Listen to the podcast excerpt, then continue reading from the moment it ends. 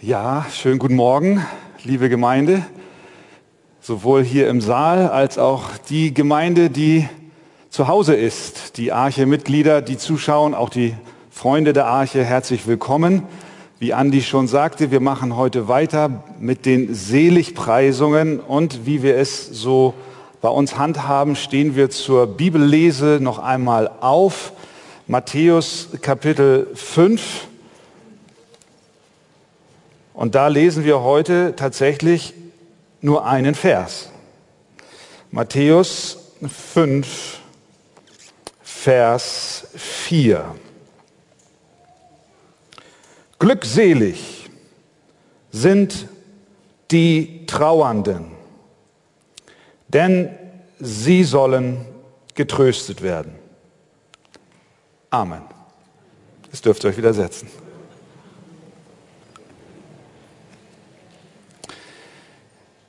Der Mensch mag nicht gerne trauern.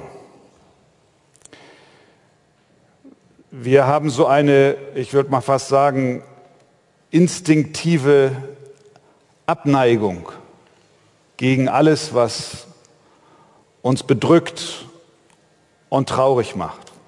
Wir lieben es vielmehr in fröhlicher Gesellschaft und in gut gelaunter Umgebung.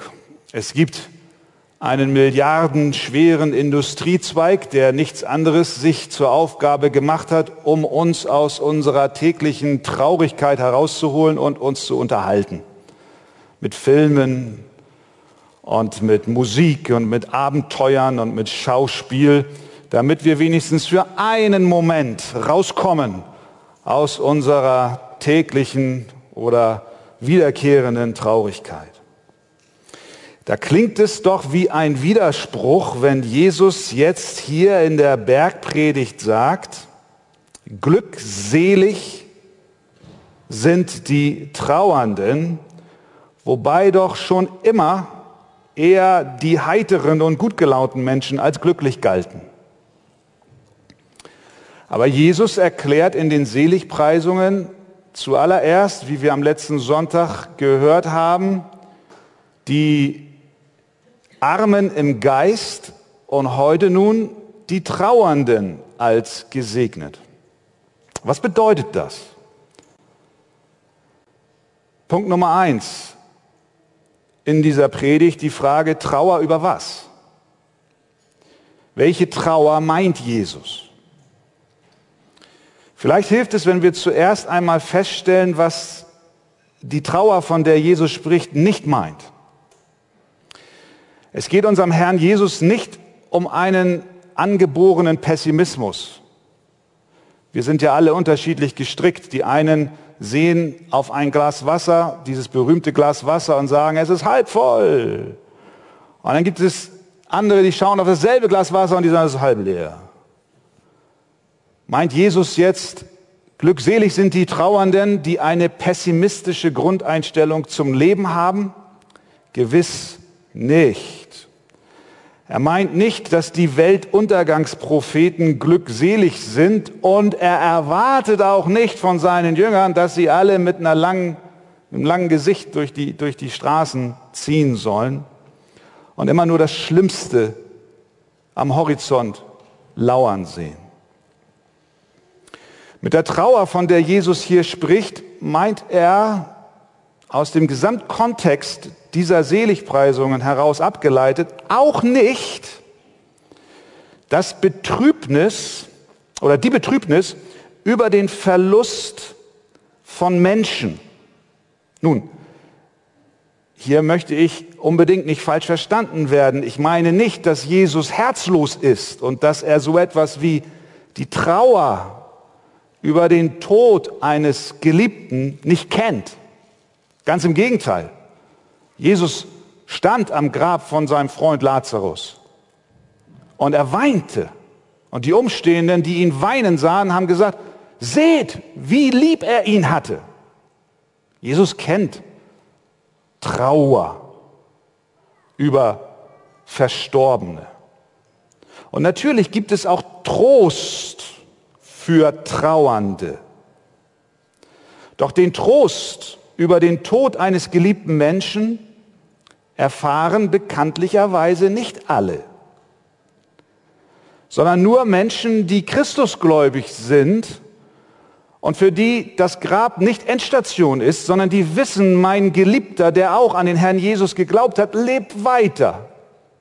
Das heißt, Jesus kann nicht sagen, glückselig alle Trauernden, denn sie sollen getröstet werden. Nein, es können in dieser Hinsicht nur die sein, die eine Hoffnung auf das ewige Leben haben. Und ja, die, die das glauben, werden es erleben, dass Gott eines Tages alle ihre Tränen abwischen wird, wie es in der Offenbarung heißt. Also nicht eine natürliche pessimistische Haltung, auch nicht in erster Linie die Trauer um Verlust im Leben, sondern in den Seligpreisungen geht es vielmehr um unsere innere Herzenseinstellung. In der ersten Seligpreisung sagt Jesus, glückselig sind die geistlich Armen, denn ihrer ist das Reich der Himmel. Hier geht es nicht um eine physische Armut. Nicht jeder, der arm ist, ist glückselig von Jesus gepriesen, sondern die, die geistlich arm sind. Später sagt Jesus, glückselig sind die, die nach der Gerechtigkeit hungern und dürsten. Damit meint Jesus nicht, dass jeder, der Hunger und Durst hat, glückselig ist, sondern die, die nach Gerechtigkeit dürsten. Wir sehen, es sind geistliche, innere Herzenshaltungen, die Jesus hier anspricht und konsequenterweise und im Kontext der gesamten Seligpreisung auch an dieser Stelle. Glückselig sind die Trauernden, die geistlich trauern, obwohl es auch für Verlust unter Christen Trost von Gott gibt. Aber hier ist eine Herzenshaltung gemeint, die Jesus hier anspricht. Das führt uns zu Punkt 2. Was ist es für eine Trauer genau? Es ist die Trauer, von der Jesus hier spricht, die über unsere Sünde. Ah, jetzt sagst du, wie kommst du denn da drauf? Das steht doch da gar nicht.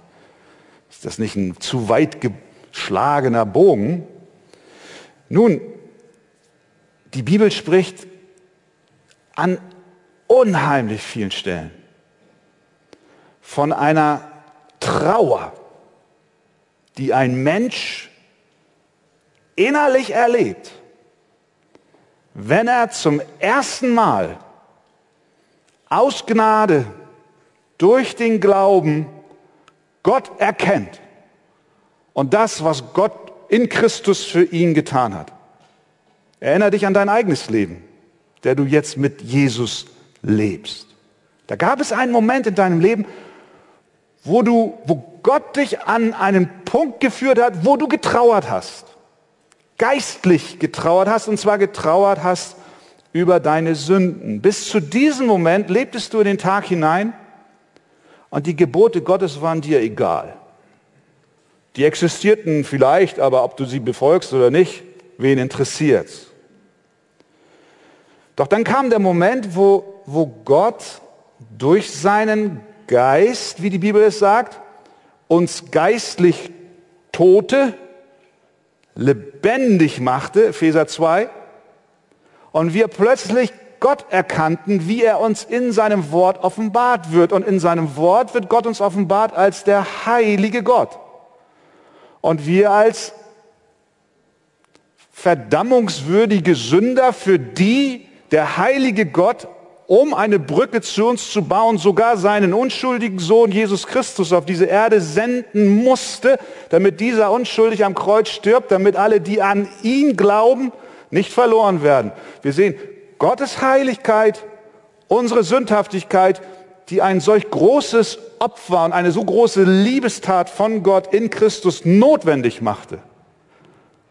Und wer das begreift, der trauert weil er weiß, Moment mal, diese Tat von Gott in Christus wurde nötig, weil ich ein Sünder bin.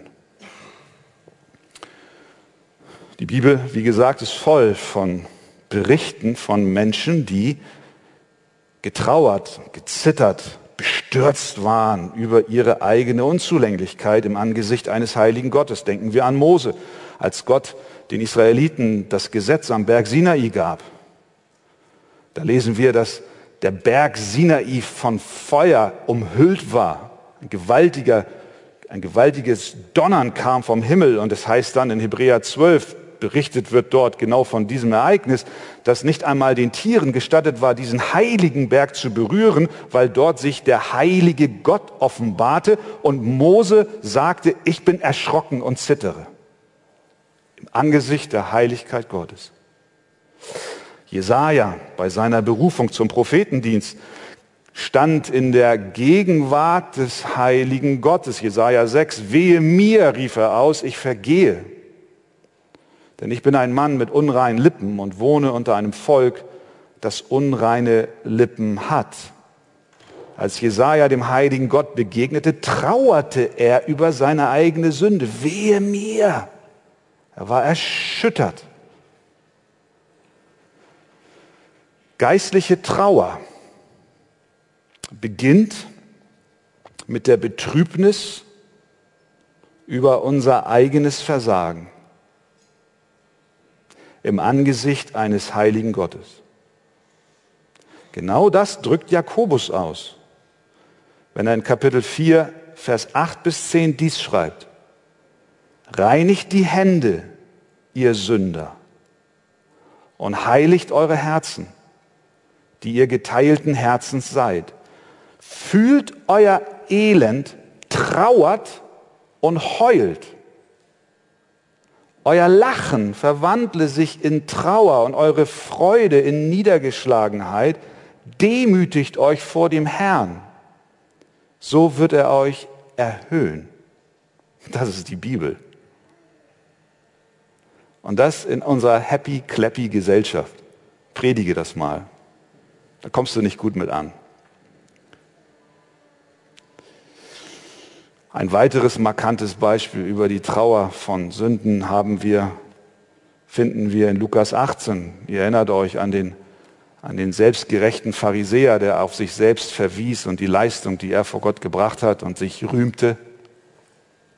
Lukas 18, oh Gott, hat er gebetet, sodass alle es hörten, ich danke dir, dass ich nicht bin wie die übrigen Menschen, wie die Räuber, wie die Ungerechten, die Ehebrecher oder auch wie dieser Zöllner, der gar nicht weit weg stand. Ich faste zweimal in der Woche und gebe dem Zehnten von allem, was ich einnehme. Das mag alles richtig gewesen sein. Er hat wahrscheinlich sich ziemlich gut beschrieben, aber doch ging er als Verdammter nach Hause. Seine feinen Kleider, die er anhatte, waren letztlich nur Lumpen, die ihm gar nichts brachten, auch wenn ihm das nicht bewusst war. Im Kontrast dazu berichtet Lukas dann von dem Zöllner, der daneben stand der war sich seiner Schuld so sehr bewusst, dass er nicht einmal wagte, seine Augen zum Himmel zu heben. Und er schlug sich auf die Brust und rief einfach nur, Gott sei mir Sünder gnädig. Er war, er war zerbrochen über seine, über seine Schuld und über seine Sünde. Und über diesen sagte Jesus, dass er gerechtfertigt in sein Haus hinabging. Warum? Weil er über seine Sünde trauerte. Das ist der erste Moment der Trauer, den jeden, jeder Christ einmal erlebt, eine wahre Bekehrung. Eine tiefgreifende, eine fruchtbare, Veränderung schaffende Bekehrung entsteht durch ein vorangehendes Trauern über die Sünde. Wir sind bestürzt über das, was wir vor Gott sind. Und das führt uns dann zur Buße. Und das führt uns dann zum Glauben an Jesus Christus. Und erst dann kommt der Trost der Vergebung. Vor dem Trost die Trauer. Viele Menschen in unserem Land haben das noch nicht erlebt. Sie sagen, naja, so schlecht bin ich doch gar nicht. Und wenn ich mich vergleiche mit all den Verbrechern um mich herum, sie würden es nie so artikulieren wie der Pharisäer, der selbstgerecht war, aber letztlich leben sie es so. Sie haben sich selbst noch nicht als ein Sünder vor Gott erkannt und sind persönlich für ihre Schuld vor Gott zerbrochen. Doch bei Jesus steht diese Traurigkeit ganz am Anfang seiner Seligpreisung. Es ist ihm wichtig, dass, dass, dass das mal so deutlich wird. Er spricht von der geistlichen Armut und dann spricht er von der geistlichen Traurigkeit. Und deswegen die Frage, die du dir nur selber beantworten kannst, kennst du diese Trauer? Hast du das schon einmal erlebt? Und wenn nicht, dann bitte Gott doch, dass er dich von deiner Oberflächlichkeit befreit, dass er dich von der Oberflächlichkeit deines Denkens erlöst, dass er dir zeigt, wer du vor ihm bist und dass er dir dein Leben offenbart. Bitte ihn, dir diese geistliche Trauer zu schenken. Wir können sie uns nicht nehmen, wir, wir müssen sie von Gott geschenkt bekommen. Ja, das ist die Trauer zu Beginn unseres Lebens mit Gott, aber äh, diese Trauer hat auch eine fortwährende Komponente. Denn sobald jemand durch den Glauben aus Gnade zu Gott gekommen ist und sein Leben Christus anvertraut und daran festhält, dass dieser Jesus für seine Sünden gestorben ist, der lehnt sich nicht zurück und sagt, gut, nun sind meine Sünden vergeben, nun ist egal, wie ich lebe, sondern nein, er will jetzt in das Bild Jesu Christi, wie, Röm, wie Paulus es im Römerbrief schreibt, verwandelt werden. Er will so werden. Er will die Eigenschaften Christi annehmen. Er will in der Liebe wachsen. Er will in der Geduld zunehmen. Er will in der Barmherzigkeit wachsen. Und all das ist das, was ihm jetzt ganz wichtig auf dem Herzen liegt. Und dann stellt er aber zugleich fest, ich scheitere immer wieder. Denn wenn wir zu Beginn unseres Glaubens zu Christus gekommen sind, sind wir noch nicht perfekt und vollkommen. Das werden wir erst im Himmel sein. Dann begeben wir uns auf die Pilgerreise, so wie du heute Morgen, und du schaust zurück in die vergangene Woche und stellst fest, meine Zeit, ich habe versagt. Immer und immer wieder. Und jetzt kommt Jesus und sagt zu dir, selig sind die Trauernden. Das ist die Trauer über die immer noch in uns verharrende Sünde. Diese Trauer ist ein beständiger Zustand des Herzens des Christen.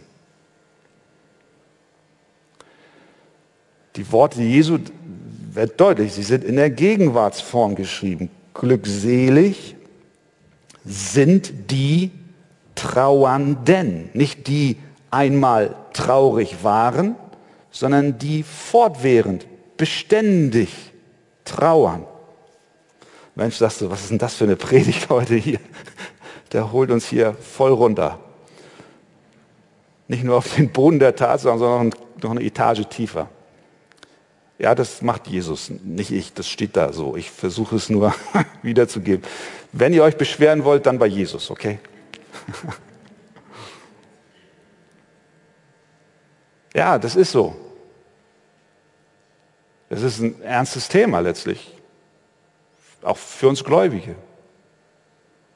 Ich frage mich das selber auch, ich muss mich auch prüfen. Habe ich diese fortwährende Trauer über Sünden, die ich immer wieder begehe. Paulus kannte das. Der schreibt in Römer 7, als er über den Kampf zwischen dem Fleisch und dem Geist schreibt, zwischen dem alten und dem neuen Menschen. Da, da ruft er dann aus, ich elender Mensch. Das ist nichts anderes als Trauer. Ich, ich elender Mensch. Wer wird mich erlösen aus diesem Leib? Weil er, weil er, weil er zerschlagen war über die Schuld, die er sich immer wieder auflud. Der Hebräerbrief drückt es so aus, lasst uns, und das ist gerichtet an die Christen, lasst uns jede Last ablegen und die Sünde, die uns so leicht umstrickt. Er sagt nicht, ihr habt eure Sünde einmal abgelegt, jetzt seid ihr durch mit dem Thema und jetzt könnt ihr leben, wie ihr wollt. Nein, lasst uns beständig die Sünde ablegen. Ja, die Fruchtlosigkeit unseres Lebens, unseres neuen Lebens lässt uns stöhnen und klagen, dass wir geneigt sind, uns von Gott zu entfernen und wenig Gemeinschaft mit ihm pflegen auch unsere oft erkaltete Liebe zu ihm macht uns traurig. Jesus sagt, selig sind die Trauernden. Aber nicht nur, dass wir trauern über die Sünde zu Beginn unserer Bekehrung und auch fortwährend über unsere Sünde, während wir auf der Reise mit Christus zum Himmel sind, sondern es gibt auch eine Trauer über die Sünde anderer in unserem Leben. Wir trauern nicht nur über die eigene Sünde, sondern auch über die Sünde in der Welt, die uns umgibt. Wie oft sind wir traurig, wirklich zutiefst betroffen aufgrund der Ungerechtigkeit, die in dieser Welt herrscht. Wenn wir an das Leid und das Elend denken, das vielen Menschen widerfährt, unschuldigen Kindern, die unter Gewalt furchtbar leiden. Viele Dinge in dieser Welt, die von Sünden durchdrungen ist. Es bricht uns das Herz, wenn der Name Gottes verunehrt wird, in Gemeinden Streitigkeiten sind zwischen Geschwistern im Glauben. Wie trauern wir über diese Zustände? Der Psalmist sagt im Psalm 119, Tränenströme fließen aus meinen Augen, weil man dein Gesetz nicht befolgt. Das ist die Trauer. Trauer um die Sünde in dieser Welt. Und auch hier die Frage, kennst du das? Wie reagierst du auf das, was in deinem Umfeld passiert? vielleicht bist du heute Morgen hier und du trauerst über die Sünde in deiner Familie. Jesus kommt und sagt, glückselig sind die Trauernden. Denn, Punkt Nummer drei, sie sollen getröstet werden. Halleluja. Denn unsere Trauer ist nicht für immer. Es gibt eine wunderbare Zusage, die unsere Herzen mit großer Freude, jetzt kommen wir zur Freude, mit großer Freude und tiefem Glück erfüllen. Denn Jesus sagt, Glückselig sind die Trauernden, denn sie sollen getröstet werden. Und dieser Trost hat zwei Aspekte. Es ist einmal der Trost im Hier und Jetzt. Dieser Trost ist für dich schon heute vorhanden. Denn zuallererst bedeutet der Trost, dass unsere Schuld und unsere Sünde vergeben ist. Wie ist das möglich? Allein durch den Tod Jesu am Kreuz von Golgatha. Dort ließ er sein Leben für uns, sodass wir, die wir an ihn glauben, frei vom bösen Gewissen sind. Befreit von der Last, die auf uns ruhte. Wir freuen uns über eine vollkommen freie, kostenlos ist das falsche Wort, aber ja, in dieser Hinsicht, dass wir nichts zu bezahlen haben, kostenlose Vergebung. Wir freuen uns darüber, dass ein Weg aus unserer Verdammnis heraus gebahnt wurde durch Jesus Christus, der für uns auf diese Welt kam, um für dich zu leben und zu sterben. Da liegt eine, ein Trost darin, dass ich vor diesem heiligen Gott nicht zu vergehen habe und nicht die ewige Verdammnis auf mich wartet aufgrund meiner Übertretung und meiner Unzulänglichkeit, sondern dass jemand gekommen ist, um für meine Schuld zu bezahlen. Und dann kommt Jesus und sagt, glückselig sind die Trauernden, denn sie sollen getröstet werden, wie denn, indem sie Christus erkennen, indem sie glauben, dass er für ihre Schuld bezahlt hat. Und das ist die beste Botschaft auf der ganzen Welt. Und das macht den Gläubigen wirklich glücklich. Das trägt ihn durch Zeiten des Leides, das trägt ihn durch Zeiten der Isolation, das trägt ihn sogar auf seinem Totenbett. Wie oft haben wir es erlebt? Dass Menschen in einem Trost, mit einer trostvollen Gewissheit in die Zukunft blickten, obwohl sie genau wussten, physisch ist mein Leben bald zu Ende. Aber ich durfte einst trauern, aber jetzt bin ich getröstet durch das, was Jesus Christus für mich am Kreuz vollbracht hat. Halleluja. Das ist Trost im Hier und Jetzt. Dieser Trost wird dann für uns, wie Paulus es in Philippa 4, Vers 7 schreibt, es wird für uns der Friede Gottes der allen Verstand übersteigt. Das kannst du nicht mehr erklären.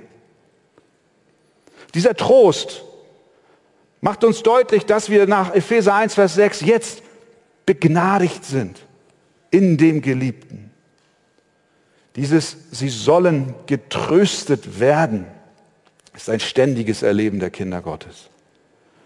Denn wir haben die Gewissheit, dass auch wenn wir versagen, ja, das tun wir, auch wenn unsere Herzen kalt geworden sind, auch wenn wir uns abgewandt haben in der vergangenen Woche oder in den vergangenen Monaten von unserem Herrn und Heiland, dass wir dennoch zu ihm kommen dürfen, unsere Sünden bekennen können und das Blut Jesu Christi, seines Sohnes, uns von aller Sünde reinigt.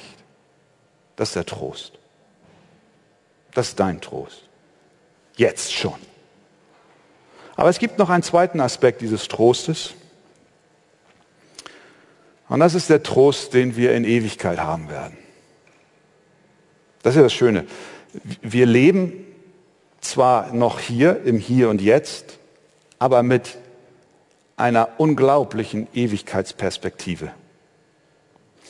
Denn es kommt der Tag, an dem, wie die Bibel uns sagt, kein Trauern mehr sein wird. Es kommt der Tag, an dem werden wir nicht mehr über unsere Sünde weinen. Weißt du warum nicht? Weil keine Sünde mehr da ist. It's over. Game over für die Sünde.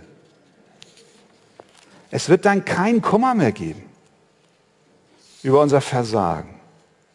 Wir werden dann nicht mehr mit Paulus rufen, wer wird mich erlösen aus diesem Todesleib, denn dann werden wir ein für alle Mal erlöst sein. Auch hier die Frage ganz persönlich an dich, ist dies auch deine Freude? Ist in dieser Hinsicht der Himmel auch dein Ziel? Viele denken, der Himmel ist, ist äh, wie soll man sagen, ein Paradies, in dem ich alle meine irdischen Wünsche verwirklicht sehe. So ein, ein, ein, eine Fünf-Sterne-Hotelanlage an der, was weiß ich, Algarve, Mittelmeer, Karibik mit äh, All-Inclusive. Ich, ich, ich bin mir sicher, im Himmel wird es schöner, als wir es uns vorstellen können. Aber das ist nicht der Sinn und der Zweck des Himmels, warum wir dorthin wollen, sondern wenn wir einst diese Trauer erlebt haben und diesen Trost, den wir in Christus haben, von dem Jesus hier spricht, dann werden wir uns nach dem Himmel sehnen, weil dort die Trauer über die Sünde nicht mehr existiert, sondern weil wir getröstet sein werden, denn unsere Sünden sind für immer entfernt. Und wir werden uns freuen, dass auch die Ungerechtigkeit und die Schande der Menschen um uns herum nicht mehr da ist. Wir werden umgeben sein von Millionen Menschen, die ebenfalls erlöst wurden. Und sie kommen aus dem Norden und dem Süden und aus dem Osten und aus dem Westen. Und sie feiern die Erlösung von ihren Sünden. Sie feiern den Trost, den sie von Christus geschenkt bekommen haben. Sie freuen sich vor Christus. Sie feiern mit Jesus. Sie essen mit ihm. Sie tanzen vor ihm. Sie singen. Und sie tragen keine Masken. Halleluja. Amen. Denn ein Virus wird es im Himmel auch nicht mehr geben.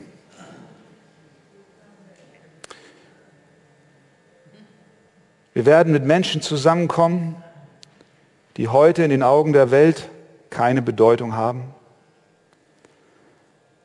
Wir werden die treffen, die heute als die belächelten Christen gelten, über die man sagt, sie hätten keine Ahnung vom Leben. Aber dann werden wir den Triumph Jesu Christi feiern, der uns tröstet. Halleluja.